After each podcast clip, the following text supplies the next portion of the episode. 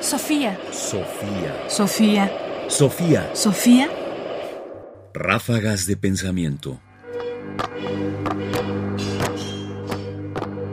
Ráfagas de pensamiento.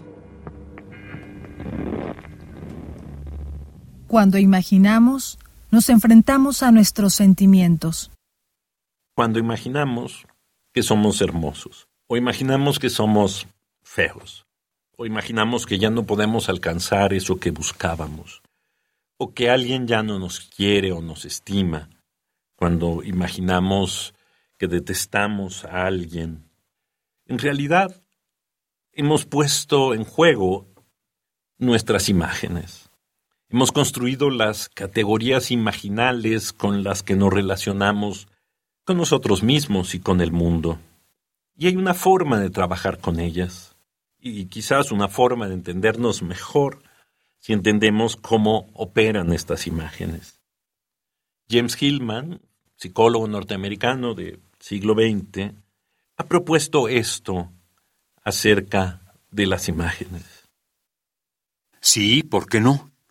La imaginación comienza en un corazón consciente de que hay imaginaciones verdaderas y falsas, y que éstas no son contradictorias, sino más bien correlacionadas, incluso coincidentes. No podemos tener lo verdadero sin lo falso. Reconocemos la verdadera imaginación por medio de un sutil sentido de las ilusiones, una sensibilidad a salir mal.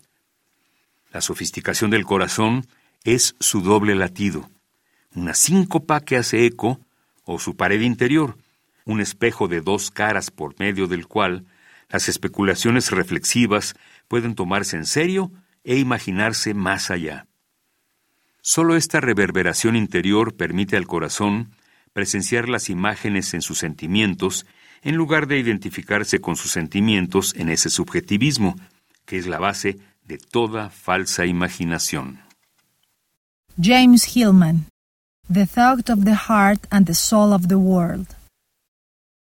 El problema de las imágenes no es que sean verdaderas o falsas, que coincidan o no con la realidad que nos rodea, porque verdaderas o falsas cumplen una función en nuestra relación con el mundo.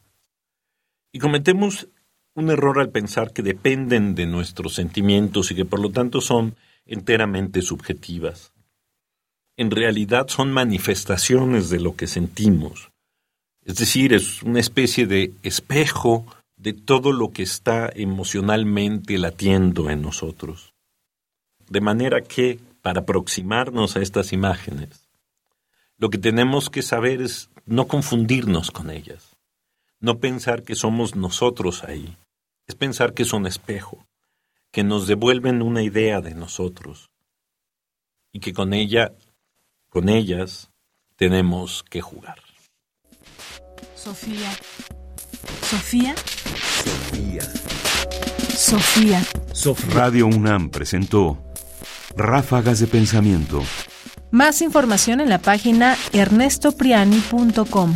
Busca el podcast en www.radiopodcast.unam.mx diagonal podcast. Comentarios: Ernesto Priani Saizó. Producción: Ignacio Bazán Estrada. Sofía.